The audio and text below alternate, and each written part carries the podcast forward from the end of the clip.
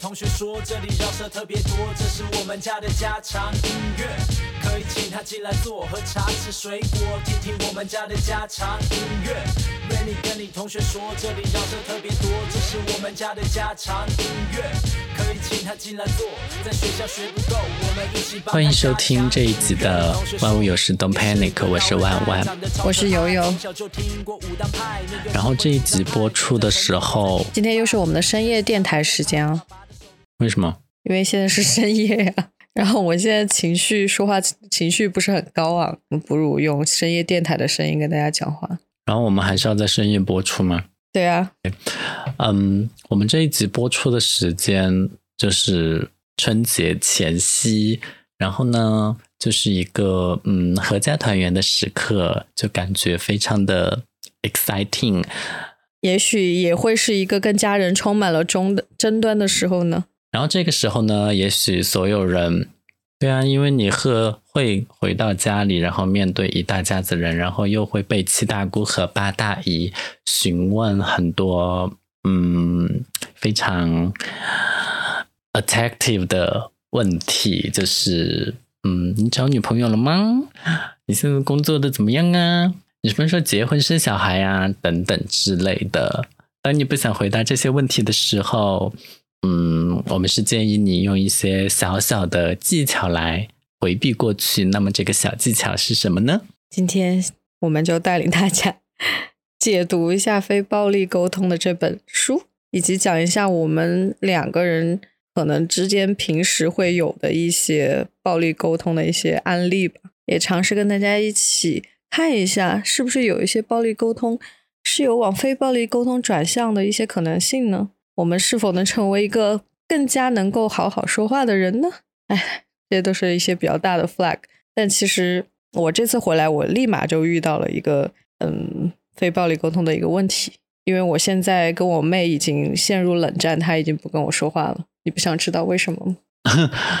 我觉得你和 everybody 都可以陷入冷战吧，因为你比较不 care 人与人之间的连接啊。嗯，不能这么说。我觉得我跟我身边比较亲近的人，还是嗯，还是很想尝试努力保持一个良好的这个沟通的。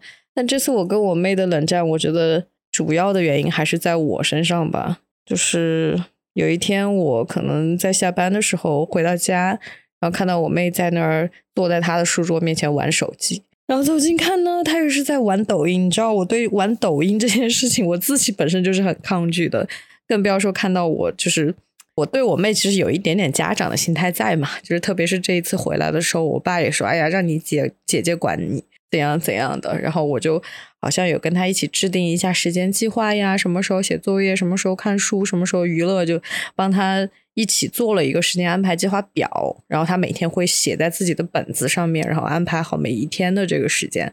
然后我看到他在玩抖音那个时候，然后想了想，那个计划表上这个时间，他不应该是在准备睡觉的时间了嘛？然后我就其实内心是有一股火的，所以我就走过去，然后就跟他感觉上好像是以一种很平常的语气沟通，因为我刻意在压制自己吧，我不想显得特别的批判他的这种态度，但是我相信我的语气里面还是透出了深深的批判，就是我。有问他说：“哎，你今天嗯这个时间了，你还在娱乐吗？你还在用电子设备吗？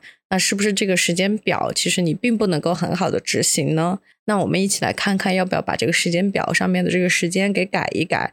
我们只固定一些你能做到的一些时间，如果实在做不到的，我觉得我们就不要计划了。就这个话，如果是 用一个很平和的语气说出来，我自己以为我。”可能显得好像是很很冷静的在跟他说表达这一句话，就是我其实是不满意他现在就是没有按时间计划表来做事这件事情的。我以为我已经并没有表达出这个东西，但是他还是很明显的从我的貌似冷静的语气里面解读出了我其实是这个意思，然后就开始跟我闹脾气，怎样怎样。后面发生了一堆的这个事情，我就不说了。但我觉得这个事情的由头是这个事情。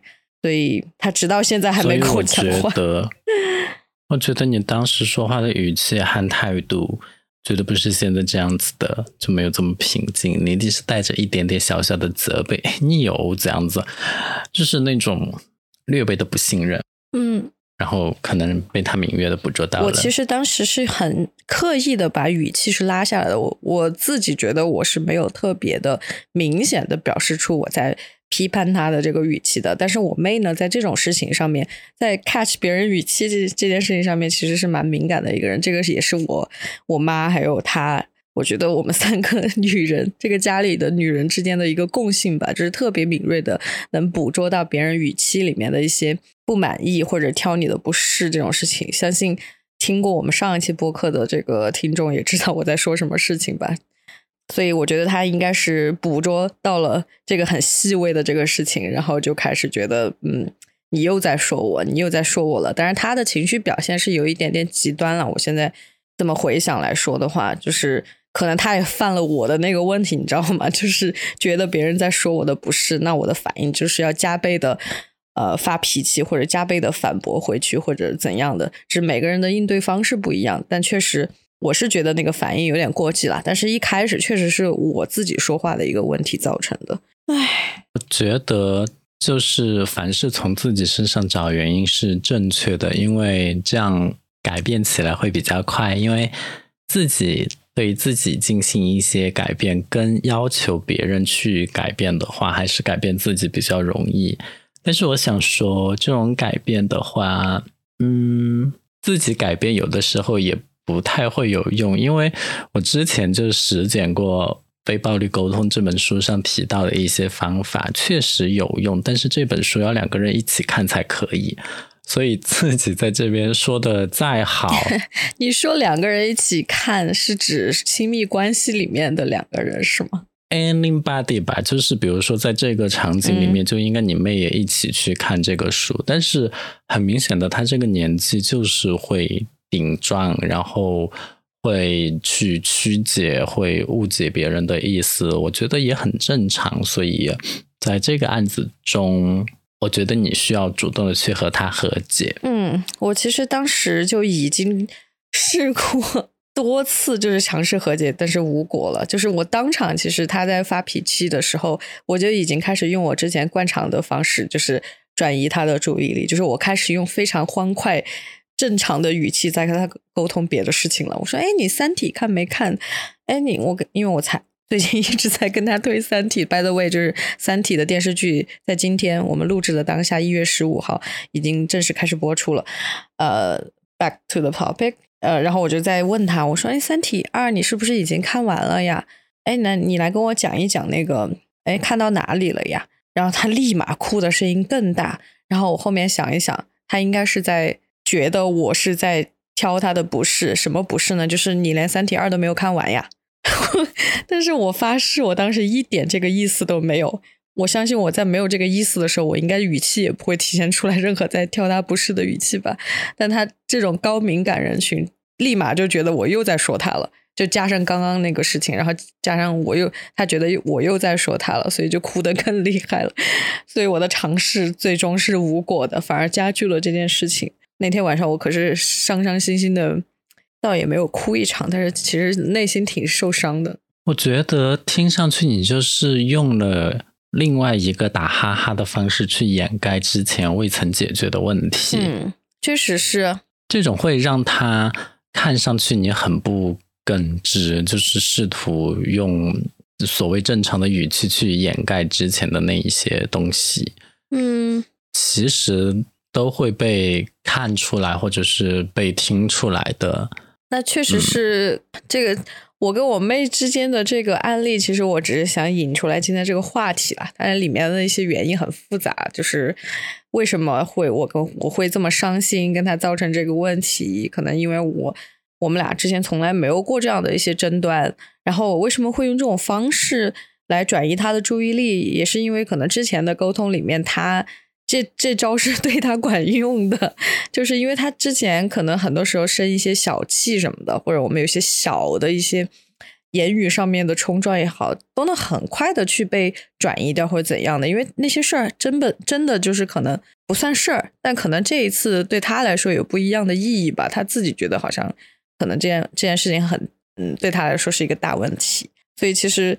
我为什么要用那个转移处理的方式？第一，我觉得它有效；第二是，确实是因为我一直跟他说沟通。我说你是不是觉得姐姐说话有什么问题，或者你觉得我什么问题，你说嘛。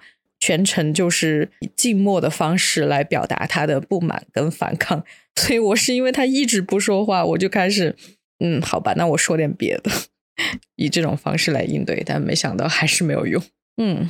所以你是因为这个方式开始重新看《非暴力沟通》这本书吗？还是就是其实这个，唉，这个事情是这样这样的，我不知道你还记不得记不记得自己第一次阅读这个《非暴力沟通》这本书的这个时间啊？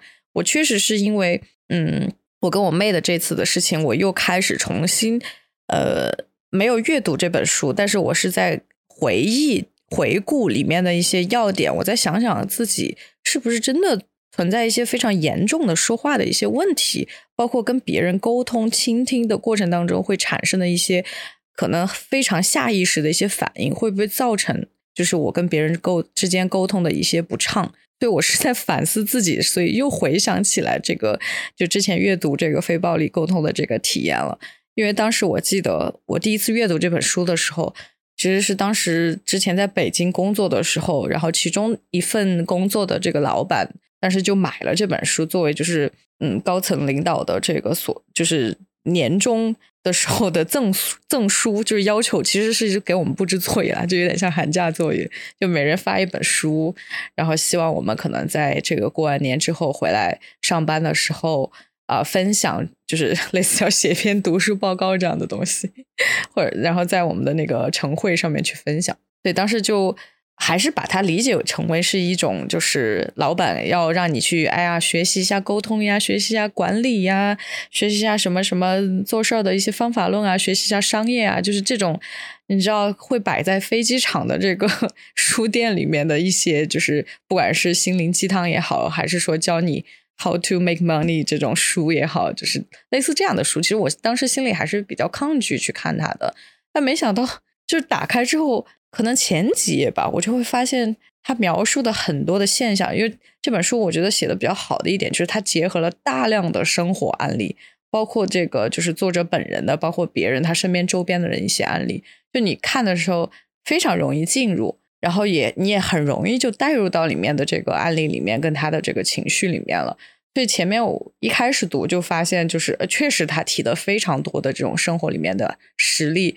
就是我们每天在发生的事情，它里面描述的可能甚至每一个沟通上面的这个问题，仔细想想自己好像或多或少都存在，所以我就开始就是比较认真的开始阅读起这本书了。我不知道你第一次看是什么情况？哼，我第一次看，我第一次看当然是 为了解决感情问题障碍的时候，所以我跟你说，这这这东西第一。自己看是没有用的，真的是要两个人一起看。但殊不知呢，当时我的另一半他就是比较拒绝这些东西，所以我自己从中是获得了一些嗯进步或者一些感悟，但是我觉得是比较乏力的，因为一个人推是推不动。那他当时有发现你的一些？改变嘛，就是因为其实这套工具用下去，对人当下立马的这个改变，其实是很明显的。嗯，我觉得他发现不了，毕竟这种小小的东西，他只会觉得我那几天有病吧。那可能你们的感情当时真的也进进入末期了吧？就是他其实也没有注意到你说话上有任何的改变。我是觉得里面有一个比较受用的地方。就是永远只描述自己的想法、看法和观点，而不要去评价别人，不要去试图去是把别人进行分类，仅仅是描述自己看到的一个事实的现象而已，不要去讲观点，也不要去讲结论。这个事情听上去就已经。可以拦住非常百分之九十九的人了吧？就是我觉得我们天生都是最好、最容易去 judge 别人的人。就是大家第一反应，通常看到一个事情或者听到别人说一句话，第一反应绝对是先在自己的心里为这个人打了一个标签，或者说分了一个类，或者说立马在想说：“哎，这个人说这句话，哎呀，就是这个意思嘛。”然后立马 jump into the conclusions。这个事情是一个。基本上我觉得每个人都会犯的问题。所以你刚刚说的这一点，我就觉得很多人就已经完全做不到了。我自己本人就是啊。那我觉得，但我觉得这个是你要看自己当下是愿意当个 bitch，还是诚心的想要和对方进行沟通啊。如果说我面对我自己不喜欢的，like colleague 之类的，我就根本不会用到这个梳理的方法啊。但是如果说我是比较重视一个 relationship 的话，我就会考虑采用里面的一些嗯方法，然后去嗯说一些事情。比如说我现在录制的当下，我就会有很多我觉得、我认为之类的表述，就是仅在描述自己的一些看法，而嗯，仅在这一集节目里面存在。嗯，你自己去搜我之前的，如果有文本的话，应该是还有很多我觉得。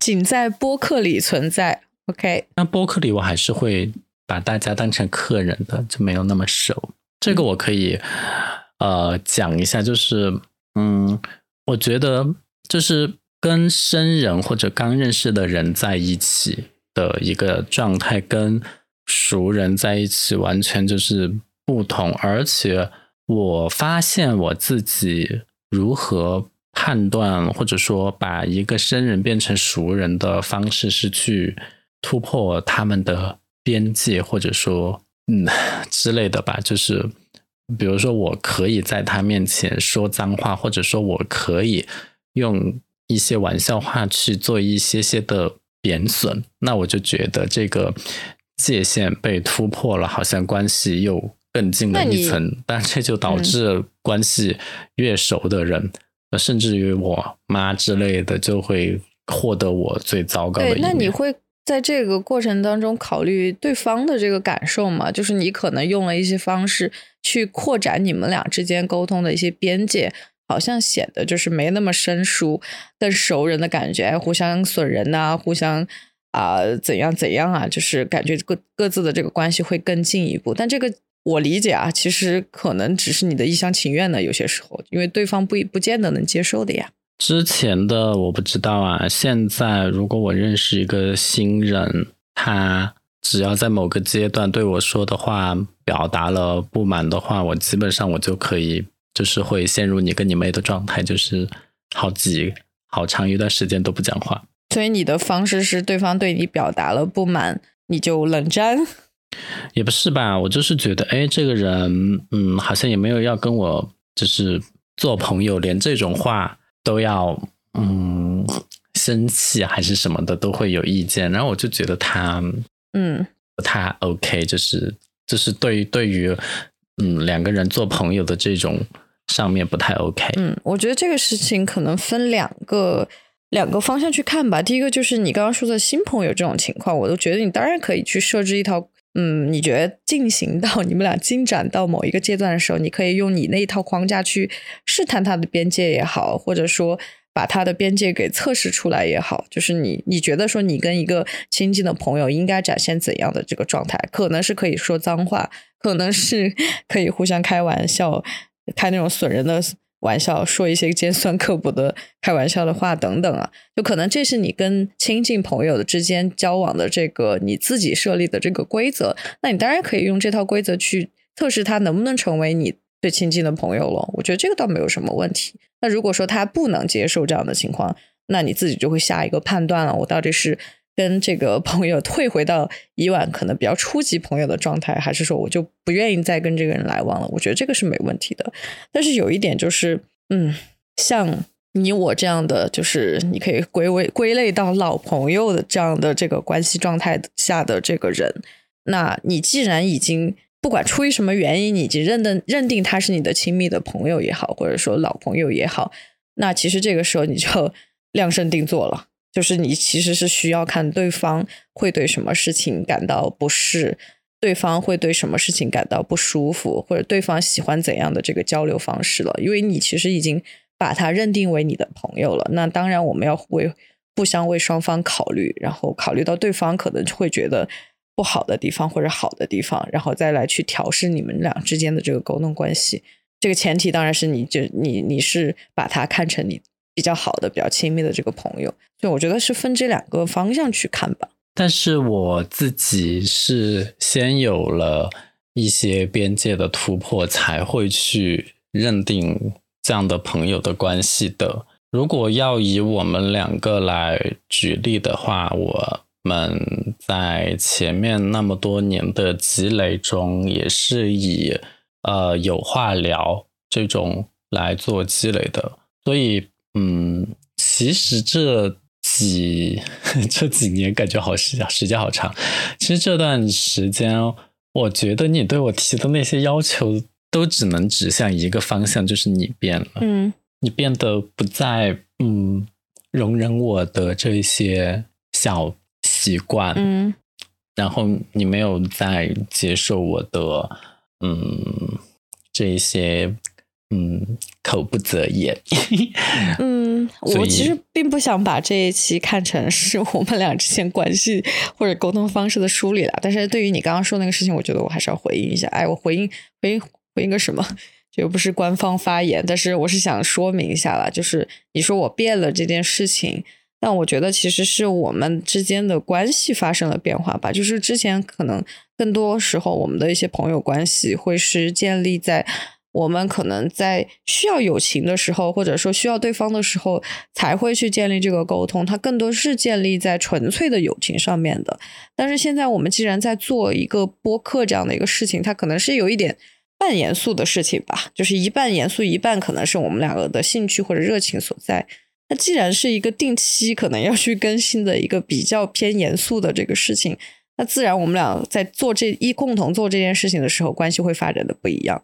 那呃，关系首先会不一样，其次就是沟通的频次也会发生很大的一个变化。所以可能在很多时候的沟通上面，确实会提出跟之前不太一样的这个。要求，因为我不是说有空了，我今天来找你聊聊天，那你你你损我两句，或者说说话不耐烦一点，我就是当下忍忍就过了。虽然我可能心里也有点不开心啊，但我当下忍忍就过了，因为我不用第二天还继续给你打电话，或者我下个星期那个时候我必须要再次跟你说话，所以我觉得是这是这样的一个变化吧。I still believe，就是我们之前在。我在玩 VR 游戏的时候，一直就说你这也不会，那也不会。最开始你还可以，就是跟我两个斗嘴，到后面你就听进去了，然后就结束游戏。我就觉得不用这么上纲上线。哎，但是这一点其实我一直挺想问你的，就是你怎么会觉得说可能持续的贬损对方是你跟对方亲密关系的某种验证？或者说加深、加进了你们俩之间的亲密关系呢？因为这首先就代表了对方大气、态度好，然后脾气也好，然后可以拿这一些东西来开玩笑。第二，一定是就是自己说这些话并不是真心的，就即使是一种责怪啊，那也只是短。短时间，或者说是只是就这一件事情的责怪，而没有上升到对整个人的否定。那第三呢？我觉得是可以互相的，就是嗯，你知道自黑吗？就是很流行自己啊，那个四川话的词怎么讲？他学自己，就好像我现在经常跟另外一个朋友两个互相说对方太穷了、太 low 了，然后。呃，就互相有这样的表达，但是其实我们的一个意思就是说，我们要变得更有钱，我们要变得更高级。嗯，你明白吗？啊，你不明白？我觉得，嗯，你的这种可能沟通方式，可能在一些关系里面是成立的吧，但我不知道在多少别的关系里面是不成立的呀。嗯，因为我觉得。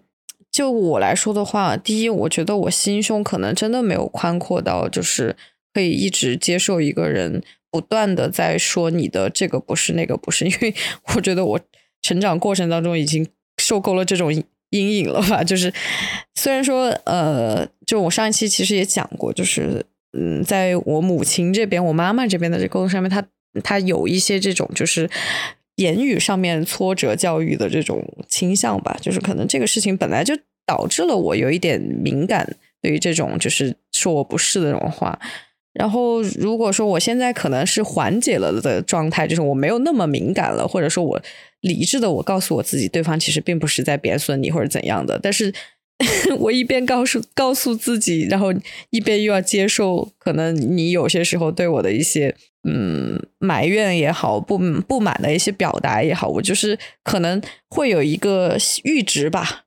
在这个阈值之下，我是 OK 的，是可以接受的，我可以把它理解为是玩笑话的。但是可能我不知道啊，我乱说啊，可能半个小时超过了十五次，我乱举的例子啊，那这个阈值就已经突破了我可以接受这件事情上限了，我就会开始觉得这个人干嘛一直在说我怎样怎样怎样的呀，就会开始陷入到这种情绪。当然，我不知道你。回到刚刚那个问题，就你跟别人的这种沟通方式，是跟你其他所有的朋友都是成立的，只有在我这里是不成立的吗？我们俩是不是要开始怀疑一下自己的友情的基础到底是什么？也不是所有人都成立啊，Like I said，就是有有的人就是不接受，不接受的人就不是朋友，所以按照这个逻辑来推论，我们要掰面了是吗？就是是。是朋友的，基本上都能够接受这一点；不能接受这一点的，也不会发展为朋友。OK，所以我给你发一个截图。我觉得我们俩在打电话是吗？嗯，就是我要举这样的一个例子啊，这但这个例子可能不是特别的好，因为它只是一个片段而已。但是你可以把这个想象成互相说对方 low 或者怎么样。但是呢，却不以为意，因为听习惯了，就是我一直就是被他说 low 啊，然后我也一直被他说穷啊，但是他就是会救济我啊，然后借我钱，所以我并不在乎他说什么，但是他做了什么，我是记着的。嗯，那所以说你们俩之间的这个沟通上面，你会有一些就是比较确定的那几点东西，是一个你们之间互相之间会去 贬损对方、开对方玩笑的这样的。点是吗？就比如说你说 low 也好，没钱也好，穷也好，大概就是这几个点了。你们是比较固定的在用这几个点在打引号的攻击对方是吗？对啊，我对你也是啊，就是攻击你不修边幅、不认真，然后不收拾啊。你自己回忆起来就不会提，不会脱离这几个母题的。嗯，可能有些时候你说的这几个点。一下子把我缺点全全说出来了。你可能有些时候你在说这几个点的时候，是跟具体的事情，就工作或者说偏严肃一点事情是绑定在一起的。然后我天然的会觉得说这些事情是我应该要做好的事情，或者说应该我们去形成共识的东西。如果你觉得我你说我可能在有一些事情上面有这样的一些表现的话，我觉得你就是认真说的，你并不是在开玩笑。你就是在说我做的不好，然后你在说我做的不好的时候，那我就是会有一些就是下意识的应激反应，反应就是我怎么又做的不好，又不如你对我的这个预期了，就是大概这样的一个反应。但是你其实也不会在下一次进行一些改进，就是你还是那样的，而且我也不觉得我说的就是标准，就是。啊，我当然会说，嗯，最好是有条理、有计划性，然后能够就是稍微前瞻性一点。嗯，但是你如果觉得被这样说不好，那是不是就应该改？但是你又不改，那我就会觉得你其实也就觉得这些不那么重要，因为不那么重要，你才不改嘛。但是你又很在意，我觉得这一点你可以讲清楚一些。话筒递给了我是吗？感觉被逼问在角落里。嗯。我刚刚其实也说了，就是我是一个天然的觉得坚信一些事情就是应该怎样的一些人，就我自己会有一套我自己的规则，比如说工作就一定要做好，人就应该是要专业的、负责任的等等。就当你可能指出我这些缺点的时候，其实我觉得是间接性的在指指责我说：“哎，你工作不负责任，嗯，哎，你是一个就是工作不认真的人。”就这两点，可能说我的时候，我会觉得特别特别的伤我，因为我觉得这两点就是应该要做好的事情。嗯，但是呢，有些时候可能你在说我这个事情的时候，我也会觉得说，嗯，要把它当成工作来看待嘛。就是，嗯，因为你在对我有这样的要求的时候，我会觉得说，好像它就已已经是工作了，就是你，嗯，就把它当成一个很严肃的事情了。但是我可能在我这里。它又不是一个那么严肃的事情。比如说你你说的，我举个例子啊，我们现在在录播课的这个时候，必须要在周末录。我觉得超出了周末，那就不是一个啊你在严肃对待工作的这个态度啊。当然，我可能 jump jumping to conclusion 了，就是有点跳到那个结论里去了。但我会觉得你是这么认为的，但对我来说，可能它就不是一个必须的事情。我不知道我表达清楚没有？我是觉得，嗯，这个不是分工作不工作的，而是分自己有没有想要去把它做好。像我在工作中遇到太多人啊，当然你肯定不在其中。啊。我在工作中遇到太多人，他就只做自己本职工作，甚至有的本职工作都做不做不好，只做自己的本职工作，做到稍微多一点事情。哪怕是让他去倒个垃圾，他都是会拒绝的那种。我非常的看不起这种人，我就觉得他在工作中没有任何的主动性，当然也失去了很多成长、发展、实践的机会。我在判断一个，就是无论工作也好，生活中也好的一个事情，就是说你想不想去做？如果我想去做，那我肯定是会把它做到我能力范围中的最好。因为我很想要去完成这件事情，所以它跟是不是工作是没有关系的。它可能跟我在工作中有一些相似性，因为我毕竟都是要去完成一个事情，然后以比较好的质量、比较好的标准，有这种相似性。但其实我觉得还是自己的主动性。我上周、上上周接了一个不是我本职工作中的一个 case，就是啊，有一个兄弟。度假村要开业，然后要给他拍一个祝贺的视频。其实这个不是我的本职工作范围内的，是呃，但反正就是我的上级在找人嘛，就是说谁自愿的要来做这件事情。那我就觉得这个机会也还挺 OK 的，就是说，首先他可以带我去认识更多的人，跨部门的协作。第二个呢，我可以直面我的。大老板就是整个度假区的总经理，然后我觉得第三点呢，也可以体现我一些统筹能力，甚至于一些实践。比如说，我去了我从来没有去过的度假区的顶楼去看那个场景，然后呢，我也飞了无人机，这都是我要在实现我的那个脚本、实现整个拍摄任务中。我才会去用到的东西，学习到的东西，进而也得到了一些东西。所以我在主动做这件事情的时候，我不是说看它跟我的职责相不相关，而是就是说我自己有没有这个想法要去完成。所以回到播客这个事情，我觉得也是一样的，就是反正都开始做，那肯定要把它做好，就肯定是还是要有条理的发布，不要那么的。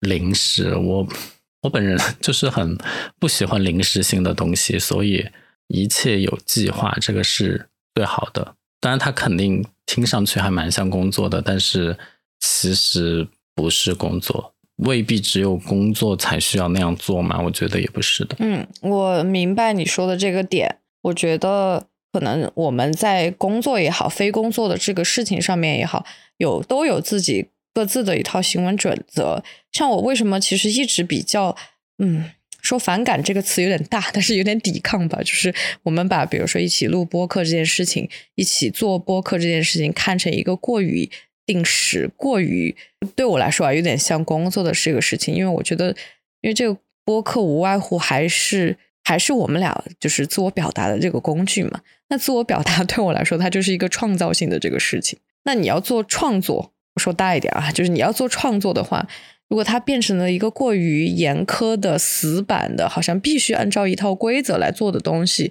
对我来说其实就是有一点束缚了。那当然，我说的这个事情确实，嗯，跟我自己工作时候的这个态度不完全是不一样的。就工作可能就是要有有迹可循的，要有这个计划性的。那这个先摆在一边不说，可能就是属于我对看待我们一起做播客这件事情的。看法跟你有一点不一致吧，所以才会导致说，可能总是好像是你在跟我提要求，必须要这样，必须要那样。在我这里听来是这样的，就是，然后我就嗯疲于在就是满足你的这些要求，因为我不想产生矛盾，因为我不想惹你生气，就是会有这样的一个情况出现。但是我自己内心其实是会觉得，我更希望可能是。不是说要说要非常随机性的做这件事情，当然也不是。我当然觉得他应该是要有频次的，相对比较定期的去做。但是可能里面里面做的过程、做的方式，呃，创意的一些方向，它可能我觉得更多是在于我们当下想要做什么，甚至在于我们的一些灵感，甚至在于说我们可能脑子里面碰撞出的一些 idea，然后在时间上面确实我就。没有那么严苛的想要去守时这件事情，因为我觉得我固定一个时间其实就好了。那个所谓的一个时间，就是说我可能按周发布是在哪一天发，哪一天上线这件事情。那之前我们到底要怎样做，可能就会相对比较随性一点。这个当然是我自己比较自私的。如果是我一个人做，可能会不影响别人的前提下面，我会这么去想这件事情。当然。现在要两个人一起做，那你当然就要尊重对方，而你自然而然是那个可能啊，看上去对这件事情要求更多、更仔细的一个人，那我就 follow 你的啊要求咯，就会长期会变成这样的一个事情，所以内心是会滋生一些抵触的吧。我觉得我需要再补充一点，就是我这个人呢是一个比较实际的人，我做事情不仅仅是凭想象，还是会考虑。通过什么方式去落实、去实践？我觉得你刚刚说的那种随性的工作，对于我来说并不是不可以，只要我们取消每周的定时发布的这个准则就行。但是，一旦我们设定了每周固定时间，就固定的每哪一天来发布这件事情，你往前推，剪辑要不要时间，对吧？你录制要不要时间？然后你想选题这些还是要时间。所以你根本就不可能的很随性所欲的。我记得有一段时间，甚至是在周三夸张或者夸张到周四才开始录音或者剪辑什么的。这个根本就是把本来很宽裕的后期制作的时间压缩到很短，并不是不可以，但是这样质量很差，效果也不好。我现在其实因为我本身自己另外还有一个频道在。唉，还是在运营，我也不知道为什么要运营两个频道，好累啊！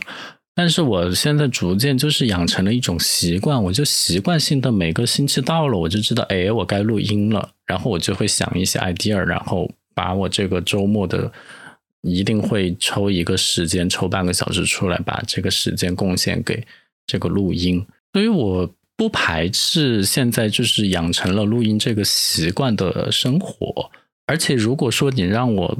临近了再录音的话，我反而会有点慌，因为我怕我赶不上节目发布的那个日期，不然就会开天窗。我是非常不喜欢这种不踏实的感觉，所以从实际出发的话，确实你是需要预留时间给到制作什么的。我觉得这个你比我更明白了，你也是当过导演的。当然，我们这个工程肯定没有那么大，但是还是需要有几天的时间。那这样综合起来。什么时间最好呢？当然是周末啊，因为周末大家都有空。作为这我这个闲散的人来说，我现在其实就是最大的困扰，就是我现在没有一天是可以随心所欲的，每一天都有各种责任。是的，现在录播客已经变成我的责任之一了。不是啊，我我其实想问的是，如果说想要达到您的效果，咱们可不可以把这个播客改成随机时间播出？就比如说每个星期我们至少播一集，但是哪一天播不知道。嗯，你如果真的是要问我的话，我是 OK，就是可能。对啊，但是你觉得这个市场反应会怎么样？这其实也没有什么市场反应，就是那两百多个听众的反应。我觉得我们现在这个阶段，如果真的我们要去分析这件事情的话，不是说为他找理由、找借口的话，我个人是觉得我们现在还没有形成固定的这个收听的这个群，嗯，听众。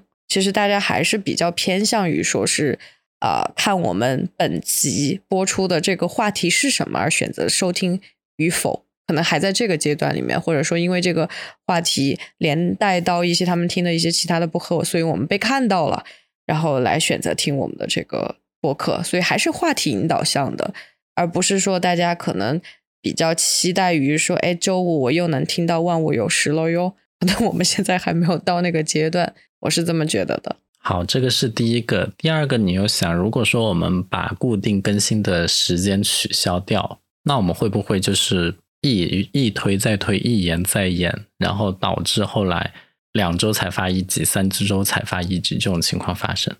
嗯，不知道，这个确实不知道。但我觉得，如果我们呃明确每周必须得发的话，那可能是需要坚守的吧，就不能说任何一个人觉得。要偷懒，或者说往后挪，因为各种事情吧。你看啊，以我对你的了解，一般你都是事到临头，你才会就是拖到不能再拖了，你才会去做一件事情。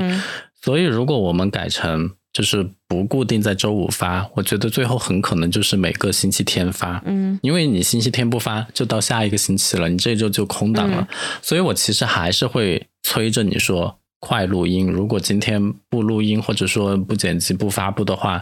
这个星期又割了，你说是不是？其实也是一样的。是的，所以这个，所以这个跟我们现在周五发有什么区别呢？所以你其实还是不能那么的随心所欲的来做这个播客啊。嗯，所以这一切的前提是建立在你觉得我一定会拖这件事情嘛，对吧？我倒不是觉得你一定会拖，我是觉得你的性格就是只要在 deadline 之前完成就 OK。嗯，看是什么事情，我觉得如果是。纯工作的话，可能我会或工作或者作业或者怎样的。其实我是并不想我用这种态度去对对待我们的博客的，就它不应该只是我的一份责任或者一份工作，它只能说是同时可能是一个类工作的，因为它是要定期做的事情，类工作的事情或者说类责任的这个事情，但它主要还是来自于我们的创作激情。你能明白我的意思吗？就是。我可能更想更想把第一优先级，我第一看待他的这个方式，是我们各自充满真诚的想要去表达的时候去做的这个表达。所以，嗯，更希望他出现的方式不是那么的。我不是说一定我们要，比如说每周就是不固定时间更新，只是你问我那个问题，我说我是可以接受的，但我不是说一定要那么做。我们可以固定时间更新。只是说，我希望我凑单的方式不是说我必须有太多的必须要在这个时间做好什么事情。我当然我同意你说的，就是过程需要时间。但我相信我们在做了那么久这个这一套流程之后，它其实并不是一个需要嗯一周或者是快到一周的时间才能做完的一个事情。所以一定要卡时间卡的那么的紧，因为我确实是一个不太喜欢，因为我们俩在这个事情上面，我觉得性格是比较相反的。就是我确实是一个不太喜欢太多框框、太多 束缚的这个人。可能在这件事情你束缚了我一点，我是 OK 的。但是可能多了二三四五点之后，我就会觉得这个事情就变成了某种工作、某种责任了，某种应尽的义务了，就这种感觉了。我觉得希望在兔年来临之际，你可以对这个博客多上一点心。当然，并没有现在就不上心的意思。我说的上心，主要是对于制作流程、发布流程这种事情上面的上心。这个是我的唯一的期望，因为我觉得这现在的各种选题啊什么的都非常的好。然后我刚跟你也亲身示范了什么叫非暴力沟通，虽然也没有达成共识，但是我希望大家就是在遇到一个有分歧的嗯问题的时候，不要。说着说着就吵起来，而是应该理性的抛出各种观点，这样。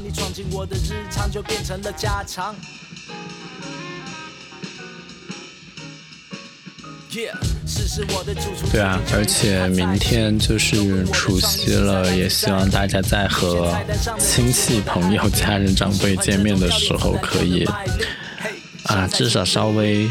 委婉一点。啊，like me，就是尽管我太自我，有的时候表面上的文章，很久不见面的那种，该客气的还是会客气一下的，所以也不是随时随地都在做自己。嗯，今天跟大家讲的有点严肃啊，但是啊，这个时候我也希望大家重重拾这个，就是对于这个节日的欢乐跟喜庆的这个氛围，嗯，然后祝大家。